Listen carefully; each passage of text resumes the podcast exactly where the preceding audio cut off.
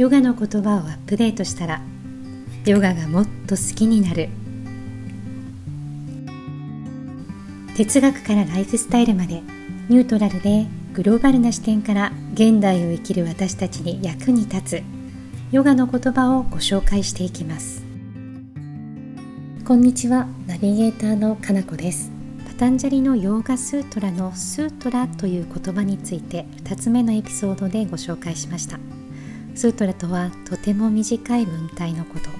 あえてぎゅっと圧縮されたような文章スタイルです。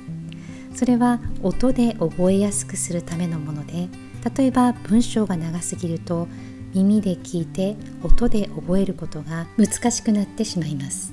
でもヨーガスートラの中には長いスートラもたくさんある。覚えられなくて困っている。そういった声が聞こえてきそうです。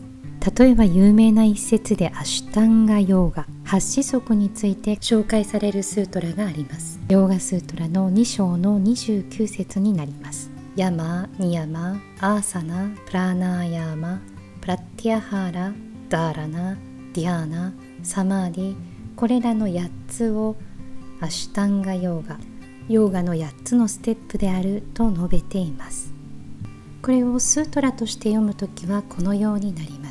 yama niyamāsana prāṇāyāma pratyāhāra dhāraṇā dhyāna samādhayo'ṣṭāvaṅgāni パタンジャリのヨーガスートラにはヨガを学ぶ人伝える人にとって親しみのある言葉が並んでいるだけというスートラが多く出てきます。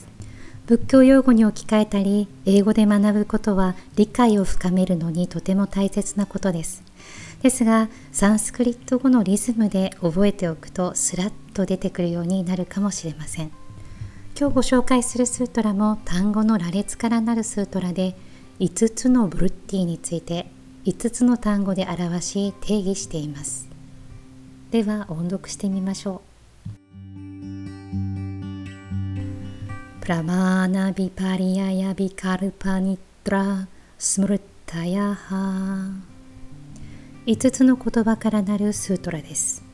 プラマーナ、ビパリアやビカルパ、ニトラ、スムルッタヤハ。プラマーナ、ビパリアやビカルパ、ニットラ、スムルッタヤハ。このスートラは単語と単語が合体して音が変わる箇所がありません。単語を続けて読むだけでスートラとして唱えることができます。プラマーナ、近く正しい認識。ビパリアや間違った認識。勘違い。ビカルパイマジネーション想像。ニッドラ眠り。スムリッタヤハ記憶。4つ目のニッドラはニードラではなくニッドラと発音されます。ではもう一度音読してみましょう。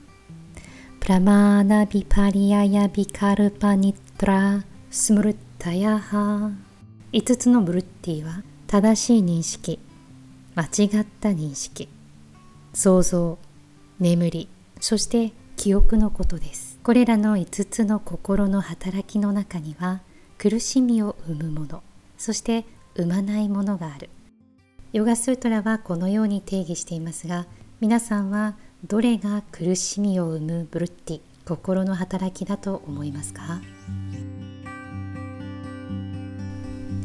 今日ご紹介した言葉は小ノートにも載せてあります。繰り返し音読してみてください。ではまたお耳にかかれるのを楽しみにしています。今日も穏やかな一日となりますように。